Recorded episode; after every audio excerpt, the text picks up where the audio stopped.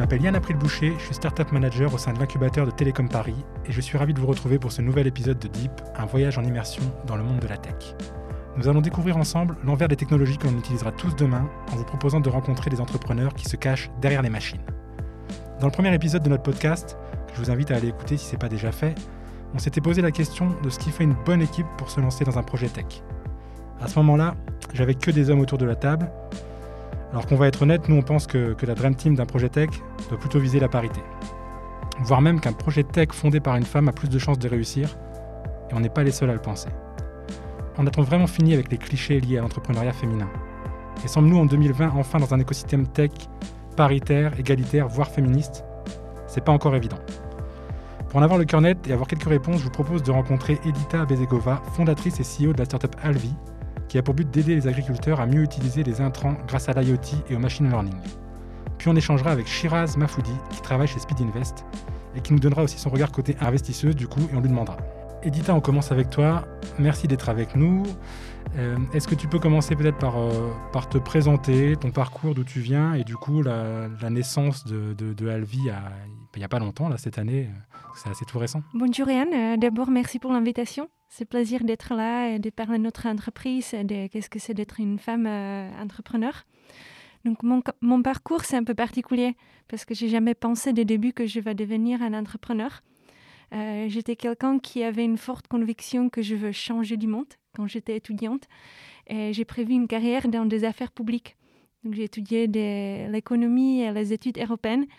Et j'ai essayé de travailler pour les Nations Unies, pour la Commission européenne.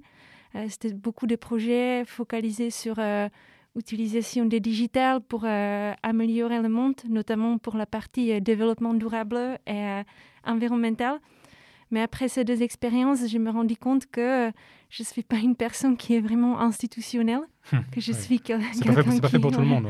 Ouais, c'est vraiment une métier où il faut suivre des procédures. Euh, ça vraiment prend plusieurs années avant de pouvoir des résultats de ton travail. Donc après, étape par étape, euh, j'ai travaillé, euh, j'ai déménagé de Bruxelles à Paris. j'ai commencé à travailler pour des startups.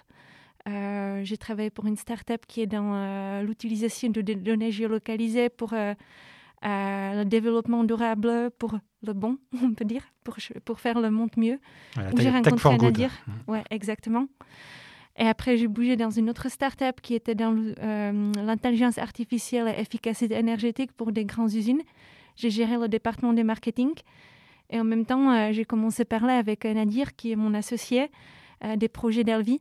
Euh, moi, j'ai trouvé le projet très passionnant, euh, vraiment super, parce qu'on s'est rendu compte que l'agriculture, c'est vraiment un des secteurs où la transformation digitale, c'est quelque chose qui, est, qui va arriver, qui n'est pas encore passé comme dans le fintech ou euh, assurance, où il y a déjà plein de startups, il y a déjà des belles choses qui sont faites. Donc, on a, on a vu des opportunités. Et finalement, projet de c'était vraiment quelque chose d'intéressant. Donc, j'ai décidé de quitter ma poste chez Metron et j'ai décidé de rejoindre Nadir à temps et poursuivre l'aventure de Alvi. Ça, c'était en novembre l'année dernière. Et après, au début de cette année, on avait le troisième associé qui nous a rejoigné, Morgan, notre CTO. Depuis ça, on est trois et on continue euh, notre projet, notre start-up. C'est intéressant. Tu es devenu entrepreneur finalement parce que tu voulais changer le monde. Je crois que tu es la première à nous le dire. Et euh, ça, c'est quand même un, biais particulier, mais je pense que c'est de plus en plus le cas. Du coup, tu as deux cofondateurs et tu évolues aussi dans deux milieux a priori très, très masculins que sont l'entrepreneuriat d'un côté, en plus l'entrepreneuriat tech et l'agriculture. Enfin, c'est quand même des, milieux assez masculins. Est-ce que toi, tu as toujours eu envie de lancer ta boîte? Et si oui, quand tu as eu cette envie, c'était dans un secteur particulier ou c'est arrivé par hasard, euh, ce secteur-là? C'est arrivé un peu par l'opportunité. Comme je disais, j'étais toujours passionnée par le développement durable et l'environnement. Et on a vu des opportunités dans l'agriculture. Et euh, aussi, euh, je dois dire que ça me fait plaisir de travailler avec des agriculteurs parce que c'est un secteur qui est très masculin, mais des gens sont très réels. Donc, euh, c'est quelque chose qui est un peu différent des politiques ou euh, des autres secteurs comme la mode, etc. Les gens sont très honnêtes, très réels. Euh, s'ils voient qu'il y a quelqu'un qui veut les aider, qui veut développer les outils, qui sont là pour eux, qui les écoutent, ils sont vraiment bienveillants. Ça fait vraiment des plaisirs de travailler dans ce secteur. du coup, vous, tu parlais un peu de Morgan, le CTO, de Nadir. Vous partagez les tâches comment là dans l'équipe entre vous trois? Euh, Donc avant Morgan a rejoigné, c'était un peu c'était difficile. On a fait tout un peu ensemble avec Nadir, mais il a un profil plus technique pour, que moi. Donc il a fait la partie data science et plus programming. Aujourd'hui, moi, je gère principalement la stratégie, le financement et le marketing. Nadir gère la partie commerciale euh, et aussi une partie des produits. Et Morgan euh, gère la partie technique. Donc c'est majoritairement Nadir qui est sur le terrain. Toi, ça t'arrive aussi de te retrouver euh, sur le terrain en face de coopératives agricoles pour défendre ton projet? Oui, en fait, Nadir, il fait par exemple la prospection commerciale, mais après, quand on fait des négociations, des grands deals, ça n'arrive pas qu'il y ait juste une personne. On fait ça ensemble. Par exemple, maintenant, on a négocié deal avec un grand, grand négoce. Euh, dans le nord de France, qui, est notre, euh, qui va devenir notre euh, distributeur. Donc c'était moi qui ai géré des négociations au début, qui a fait les échanges avec le contrepartie. Et, après, Nadir a continué quand on a, on a, fait un premier accord sur la partie plus opérationnelle. Du coup, pour en venir un peu au cœur du sujet qui nous intéresse sur l'entrepreneuriat féminin, est-ce que toi, tu trouves qu'il y, a un regard différent quand tu, vas présenter ce type de projet. Comment tu es accueillie, toi, en tant que femme, qui est en plus pas du secteur agricole, euh, qui, est, une jeune de la tech, qui vient présenter son projet? Est-ce que tu sens qu'il y a un regard différent, que tu es accueillie différemment? Euh, moi, je, dois déjà dire que je vois des différences euh, entre mon pays d'origine et la France. Je pense qu'en France, c'est beaucoup plus facile d'être une femme professionnelle parce que la regard sur la famille et sur la carrière, c'est différent. C'est pas normal que vous restez à la maison 4 ans avec des enfants ou, plus. Et ton pays d'origine, du coup, euh, qui est que tu nous en as euh, pas la, République, la République tchèque. je viens de la République tchèque, mais je vis à l'étranger depuis 10 ans. Hmm. Donc, j'ai vu quelques approches différentes dans des pays différents. Et déjà en France, c'est vraiment normal que des femmes sont des professionnels, qui ont des bonnes positions, qui sont assez hautes dans des entreprises. Donc ça, c'est déjà assez bien. Et c'est aussi pourquoi j'ai décidé de, de continuer ma carrière ici. Euh, et après, je dois dire que mon expérience jusqu'à présent, c'était assez bienveillant. Euh, que à l'agriculture, les gens sont assez euh, contents s'il y a une fille ou une femme qui vient de les voir, qui est intéressée. C'est un peu, ça change un peu. Euh, c'est vrai que de temps en temps, quand on a des ateliers avec des agriculteurs, je suis la seule. mais des gens, ils me souviennent. Ils sachent que oui, c'est la, c'est la fille en plus avec euh, l'accent euh, qui vient d'étranger. Donc euh, ça peut être un élément de différenciation. mais vraiment en France, l'expérience était plutôt positive. Maintenant, on travaille sur le lever de fonds. Donc après quelques mois, je peux dire si on voit l'impact du fait que je suis une femme mmh. qui s'occupe de ces sujets, mais jusqu'à présent, je dois dire, des investisseurs et tout, mon impression personnelle, c'était plutôt, plutôt positif. Ils sont plutôt, plutôt bienveillants. Après, c'est ça qu'on on, verra avec Shiraz, justement, cette, cette, mhm. cette vision euh, qu'a l'investisseur sur les, les, projets portés par des, par des femmes. Mais, on, va voir que les chiffres ne sont pas forcément dans, dans le bon sens. Hein. C'est des projets qui sont moins financés, mais c'est aussi des projets qui, qui, réussissent, qui réussissent mieux. Euh, peut-être dernière question avant de, passer à la suite. Euh, aujourd'hui, tu me parlais de, clients que tu as signés dans, le nord de la France. Aujourd'hui, vous en êtes tout en termes d'étapes Tu parlais de levée de fonds aussi. Vous en êtes tout aujourd'hui en termes d'avancée? Oui, donc euh, nous avons lancé notre produit en mai cette année. au début, on a fait une commercialisation en direct. Donc, on a vendu 60 de notre exemplaires de notre produit qui s'appelle Igo. Et on se focalise maintenant sur commercialisation qui est en direct. Donc ça veut dire qu'on a un distributeur qui va distribuer notre produit. En France, ce sont des coopératives agricoles parce que le marché en France est vraiment tenu par des coopératives. Ils ont des relations assez proches avec ses adhérents, avec des agriculteurs. Ils connaissent, ils sachent euh, qui a besoin des outils comme la nôtre. Donc euh, maintenant, euh, on, travaille sur ces contrats de distribution on a un qui est, signé et deux qui sont en négociation. Donc, euh, on bien progresse sur la partie euh, commerciale. On espère que ça va continuer l'année prochaine. Merci beaucoup, Edita. Euh, on va se retrouver juste après pour parler un peu plus du produit que vous développez chez Alvi, donc du fameux Igo. Et je vais me tourner vers toi, Shiraz, pour la suite. Merci beaucoup d'être avec nous. Comme je disais au début d'épisode, tu travailles toi en tant que VC chez Speed Invest. Mais je vais te laisser nous en dire plus sur ce que tu y fais et aussi présenter un peu euh, ta carrière avant Speed Invest. Oui, très bien. Euh, alors, chez Speed Invest, euh, je fais partie de l'équipe d'investissement et je m'occupe de l'ouverture euh, du bureau français, puisque Speed Invest, c'est un fonds d'investissement autrichien originellement, qui est maintenant européen et qui se concentre sur les startups early stage. Donc, on investit en pré-seed et en seed.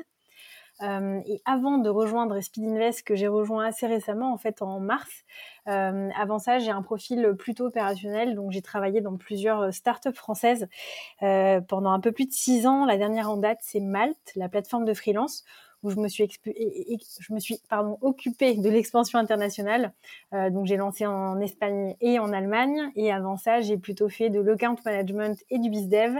Et avant ça, j'ai fait un premier job en conseil. Voilà mon parcours. Ok, très clair. Alors, je vais te donner quelques chiffres pour, euh, pour lancer la, discussion. Euh, j'ai vu une étude, une étude du collectif Sista en 2019 alors, qui nous dit que 5% seulement des startups françaises sont fondées par une équipe 100% féminine. Mm. Et que parmi celles-ci, euh, finalement, il n'y a que 2% du montant total investi depuis 2008, donc on va dire depuis toujours, qui vont dans ces entreprises. Donc, voilà, il y a quand même un décalage à la fois dans les, dans les chiffres euh, d'équipes euh, féminines et puis dans les chiffres des investisseurs. Est-ce que toi, tu as quand même l'impression que les choses vont dans le bon sens aujourd'hui? Est-ce que, ça avance bien euh, vers la parité? Effectivement, je connais bien ces chiffres, malheureusement, et je dirais que les choses ont un peu évolué depuis, depuis on va dire, 4-5 ans, et avec notamment des initiatives comme Sista, comme Starter avant. après, je pense que c'est encore très lent comme, euh, comme euh, changement. Euh, et surtout, je pense que c'est un changement qui ne doit pas se faire uniquement au niveau des startups, mais qui doit se faire dans tout l'écosystème tech. parce que typiquement, en fait, c'est pas parce qu'on va exhorter un petit peu plus les, les, femmes à, entreprendre que derrière elles seront plus financées. généralement, on parle souvent de, de biais inconscients que peuvent avoir des investisseurs parce que globalement, quand on regarde euh, les, fonds d'investissement, c'est beaucoup des hommes euh, qui sont en tout cas euh, partenaires.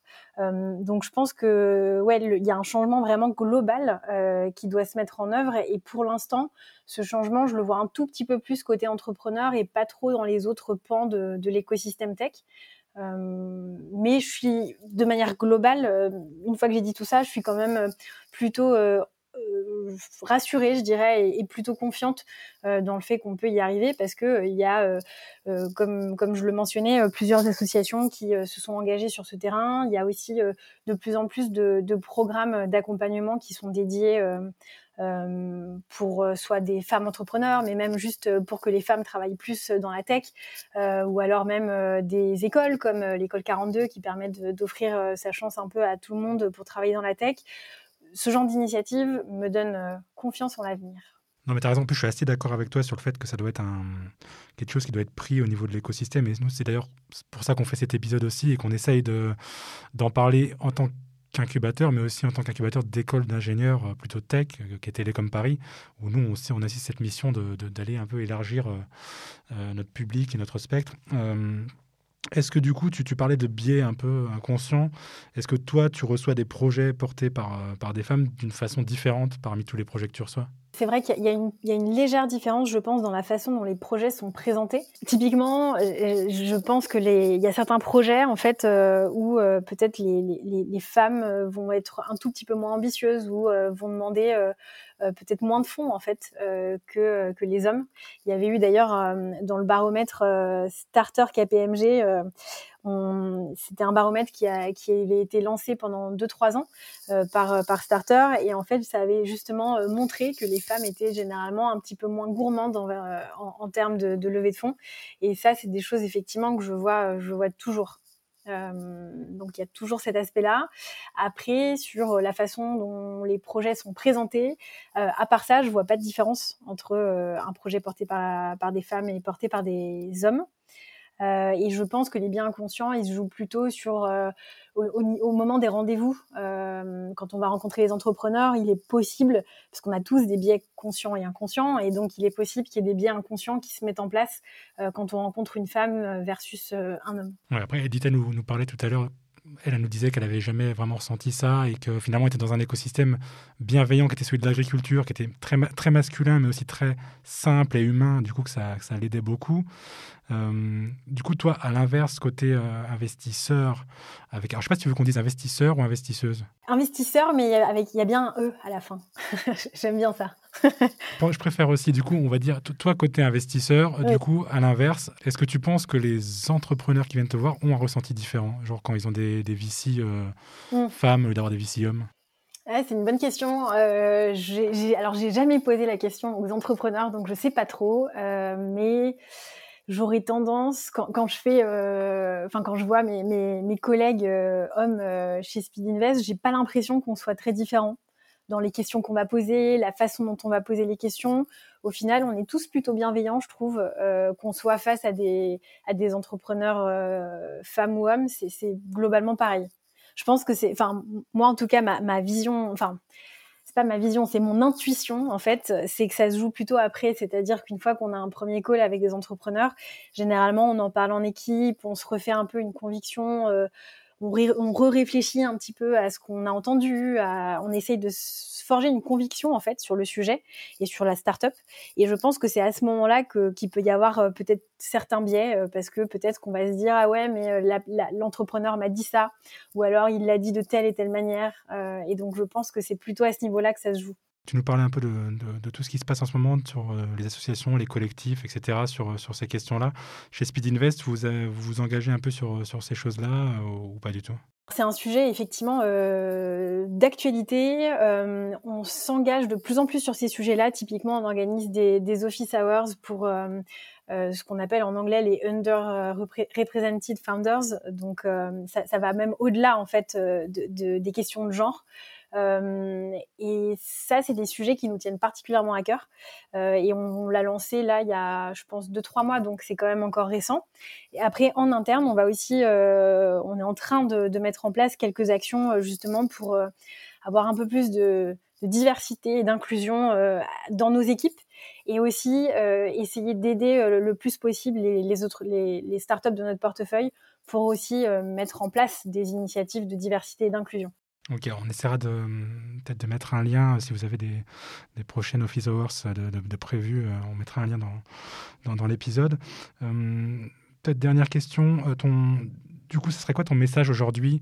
Notre public, il est, très, il est très vaste, mais on s'adresse quand même particulièrement aux, gens qui ont envie d'entreprendre, aux gens qui sont dans l'écosystème. Ce serait quoi ton message particulièrement aux femmes, écoles d'ingénieurs, qui ont, envie de se lancer dans l'entrepreneuriat? Et voilà, ton, ton message que tu as envie de leur faire passer alors le message pour les femmes qui ont envie de se lancer, c'est lancez-vous, n'ayez pas peur. Euh, et je pense que pour le coup, la, communauté tech, euh, de manière générale, est quand même relativement euh, bienveillante. Et, et, je pense aussi que entre femmes, en fait, il y a une vraie solidarité qui se crée. Euh, alors, on parle de beaucoup de sororité. Moi, j'aime pas trop ça, je dois avouer, mais il y a quand même euh, une, sorte de bienveillance et donc il y a de plus en plus de réseaux euh, qui permettent aux entrepreneurs de trouver des, aux entrepreneurs femmes de trouver des espaces de un peu, enfin où elles peuvent s'exprimer et, surtout poser des questions en toute sécurité. Donc ça c'est un peu mon premier message. Et mon deuxième message en fait, il s'adresserait plutôt aux, hommes entrepreneurs euh, en fait parce que euh, tu mentionnais tout à l'heure le baromètre euh, Sista BCG. Et il y a, quelque chose dans ce baromètre moi qui m'avait un peu interloqué, c'est que euh, tu as, uniquement 9% des hommes qui entreprennent, qui s'associent avec des femmes, versus 61% des femmes qui entreprennent, qui s'associent avec des hommes. Donc je pense qu'il y, y, a un vrai sujet quand même sur euh, le fait que les hommes euh, vont peut-être euh, avoir moins tendance euh, à s'associer avec des femmes et, et, pour plein de raisons et surtout sans doute de, très bonnes raisons. Mais, mais, je pense que du coup il y a peut-être quelque chose à faire là-dessus et, et, montrer et, et inciter les, les, hommes à, à s'associer avec avec des femmes. Parce qu'il y a plein de femmes ingénieurs tech et, même qui d'autres compétences aussi qui peuvent être tout à fait, euh, euh, enfin très très utiles dans, dans les startups que ces hommes lancent. Oui, tu as, bah, raison d'en parler. J'en parlais un petit peu dans l'introduction. Nous, on pense aussi que qu'un projet entrepreneurial, il a plus de chances d'arriver au bout euh, s'il y a une femme dans l'équipe des fondateurs. Et on a peu de projets 100% féminins, mais on, a des projets avec des femmes dans l'équipe et on, trouve en effet que c'est en général les projets qui, fonctionnent le mieux, le mieux. Et puis on a d'ailleurs des, chiffres là-dessus, hein, sur, sur le fait que les projets portés par des femmes, par exemple, réussissent mieux, ou en tout cas ont un taux d'échec plus faible. Donc euh, ouais, c'est aussi un message qu'on essaie de porter. je te remercie beaucoup en tout cas pour euh, d'avoir été avec nous. Et puis euh, on mettra, comme j'ai dit, le, lien vers les Office Hours de Speed Invest sur ces questions-là et ça permettra aussi de, de travailler ensemble sur l'ouverture de l'écosystème tech. Merci beaucoup. Merci beaucoup. On est de retour avec toi, Edita, pour parler cette fois du produit que vous développez chez Alvi, qui s'appelle donc Igo ou Igo, tu vas nous dire. Euh, qui mélange en fait du, capteur, du hardware euh, et, une partie data, software. Est-ce que tu peux nous, pitcher un peu ta solution et puis nous expliquer comment ça fonctionne? Euh, oui, donc Igo, comme tu as dit, ça combine plusieurs facteurs. Peut-être au début, je vais introduire pourquoi on a développé cette solution. En fait, aujourd'hui, le marché agricole il est en transition assez importante en ce qui concerne l'utilisation des protections pour des plantes. Donc, euh, dans le passé, euh, notamment des produits chimiques, des produits phytosanitaires, c'était quelque chose qui était beaucoup utilisé, où euh, le prix des externalités négatives, n'était vraiment pas pris en compte. Et des fermiers, malheureusement, ils avaient une tendance d'utiliser un peu plus parce qu'ils ont voulu assurer des bons rendements. Aujourd'hui, la situation change. On sait que si on utilise trop de produits chimiques dans l'agriculture, c'est un impact négatif pour la santé humaine et pour euh, pour l'environnement.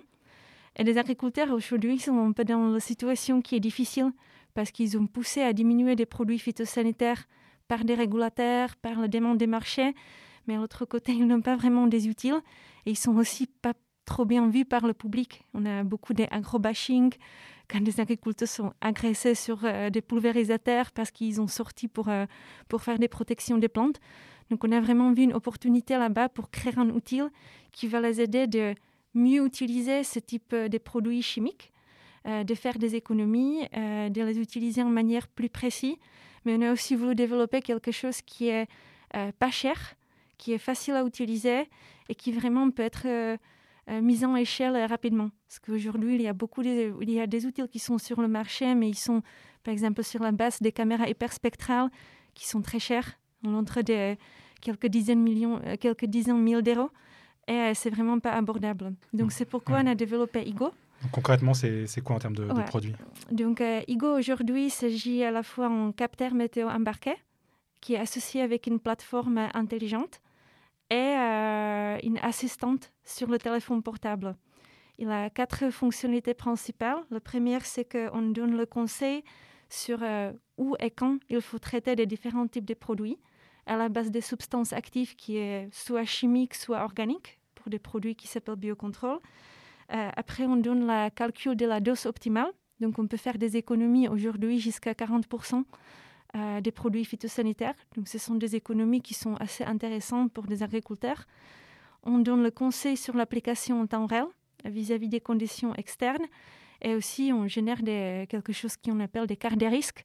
Donc ça veut dire on enregistre où on a pulvérisé, dans quelles conditions, et s'il y a un risque que le produit pas bien fonctionne parce que les conditions n'étaient pas optimales. Tu nous parlais un peu de, de, rendement. Euh, votre outil est déjà en test. C'est quoi les, premiers résultats que vous avez obtenus avec la solution? Donc on a deux types de résultats, on peut dire empiriques et scientifiques. Donc on a 60 clients qui l'utilisent et qui sont contents. Et aussi, on avait de la chance parce que cette année, on a gagné, on a gagné une subvention de l'Union européenne, euh, de Horizon 2020, euh, qui nous a permis de faire des tests agronomiques de notre solution. Donc, on a testé euh, sur des grands champs, sur des fermes en France et en République tchèque, euh, et aussi sur des micro-parcelles. On a traité avec une dose normale, prévue, habituelle, sur une partie des champs. Et sur la deuxième partie, on a traité avec des doses qui sont réduites par le conseil de, grâce au conseil des IGO jusqu'à 30%. Et après, on a mesuré euh, le développement des maladies et les rendements. Et on a trouvé que euh, des parties traitées avec des doses réduites, selon le conseil des IGO, le niveau de protection est exactement le même ou euh, dans quelques cas aussi amélioré. Et le rendement est intouché.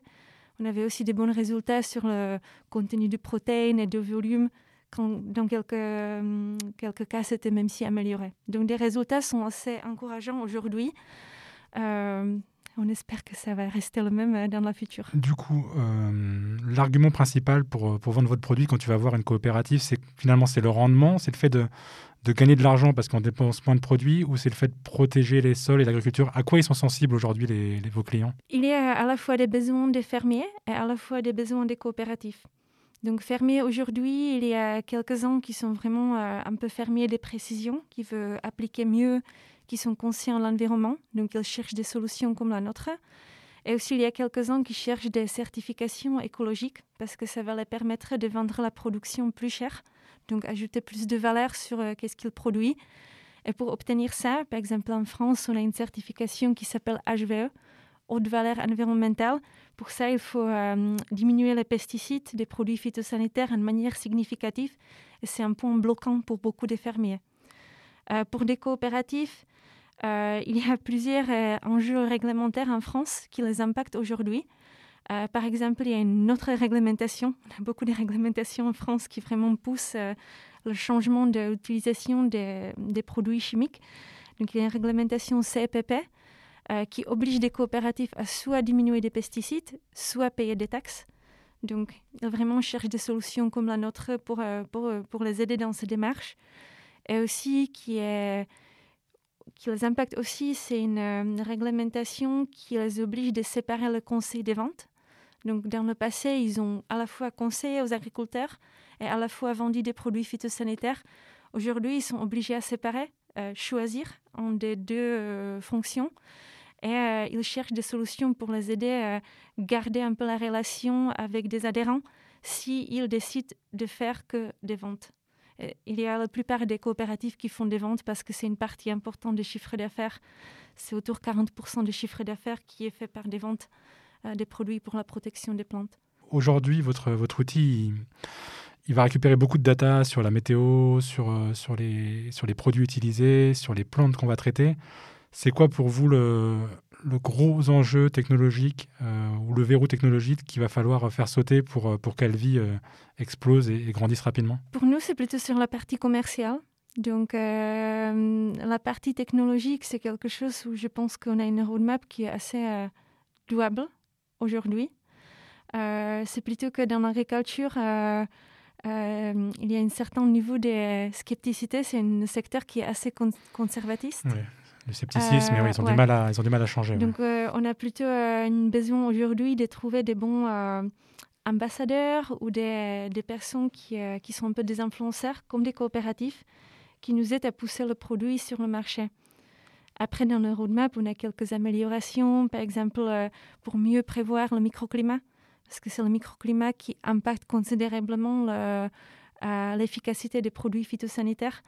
Donc, on, travaille toujours pour ajouter plus de données, pour apporter plus de précisions, plus d'économies, pour s'approcher plus euh, des machines, pour peut-être faire des choses plus automatiques dans le, dans le futur. Euh, donc on a quelques enjeux intéressants, mais pour nous aujourd'hui, c'est vraiment euh, comment convaincre le fermier à changer des habitudes et à faire confiance des nouveaux outils. Ok, donc ça, votre, votre outil, il est, euh, il est prêt, il est utilisable et, il fonctionne, quoi, c'est ça? C'est ça. Écoute, je te remercie. La dernière question, c'est celle que je pose à, tout le monde, à tous mes intervenants. C'est une question encore sur la techno. J'aimerais bien savoir ton point de vue sur finalement quelle technologie aujourd'hui euh, te paraît révolutionnaire Qu'est-ce que tu penses va révolutionner notre vie au quotidien dans les années à venir? Et à l'inverse, est-ce qu'il y a des choses qui t'ont des avancées technologiques qui te, dérangent un peu, euh, voilà, parce que parce qu'elles sont dangereuses ou qu'elles te font peur Pour moi, la technologie, la technologie qui révolutionne un peu tout aujourd'hui, c'est l'intelligence artificielle. Je sais que c'est un sujet qui est discuté euh, depuis des années, qui est discuté de tous côtés, etc. Donc peut-être que c'est pas trop original mais c'est vraiment quelque chose qui améliore euh, beaucoup, des, beaucoup des secteurs, notamment par exemple la, santé, euh, les choses qu'on peut faire avec la, l'identification des cancers et choses comme ça, c'est vraiment euh, impressionnant. Qu'est-ce qu'on peut, qu'est-ce qu'on peut faire Et pour la technologie qui me fait peur, j'ai un peu une relation un peu mixte avec la réalité virtuelle, parce que c'est un sujet sur lequel j'ai beaucoup travaillé. Euh, j'ai fait une étude pour Facebook euh, sur la future de la réalité virtuelle. Je pense qu'il y a cinq ans, c'était quelque chose qu'on a beaucoup entendu. Et je pense qu'on est un peu... Euh, ça n'a pas délivré. C'est un peu un échec. Qu'est-ce qu'il a pensé il y a cinq ans Donc, euh, je suis à la fois enthousiaste pour quelques sujets et à la fois, euh, c'est vraiment pas délivré qu'est-ce qu'on a pensé. Peut-être ça va délivrer dans quelques années, euh, mais aussi ça me fait de temps en temps un peu peur. Parce que si on voit quelques, quelques films, quand il y a des gens qui vivent dans la réalité virtuelle, ça peut être un peu effrayant. Mais euh, en tout cas, ça peut aussi délivrer des bonnes choses. Donc euh, j'ai sentiment un peu mixte. Non, mais c'est marrant parce que c'est vrai que ce sentiment de déception vis-à-vis d'une technologie, c'est souvent la réponse qu'on peut avoir euh, quand, quand, on pose ce genre de questions. Et pour l'intelligence artificielle, c'est vrai qu'on a souvent la même réponse, mais ce qui veut dire aussi que, bah, que c'est un sujet majeur pour ces prochaines années. En tout cas, je te remercie. Merci beaucoup. Merci encore, Shiraz. Pour être complètement honnête, en préparant cet épisode, je savais bien qu'on ne pourrait pas aborder toutes les facettes de l'entrepreneuriat féminin et toutes les difficultés auxquelles les entrepreneurs avec ES euh, e à la fin sont confrontés. Mais on voulait à minima faire notre part voilà, pour en parler et aboutir à un écosystème tech plus ouvert et paritaire. Ça nous semble d'autant plus important qu'en tant qu'incubateur d'école d'ingénieurs, on milite vraiment pour voir toujours plus de femmes ingénieurs et dans la science en général. N'hésitez pas à diffuser un maximum cet épisode autour de vous pour apporter vous aussi votre pierre à une tech plus inclusive et je vous dis à très bientôt pour un nouvel épisode de Deep.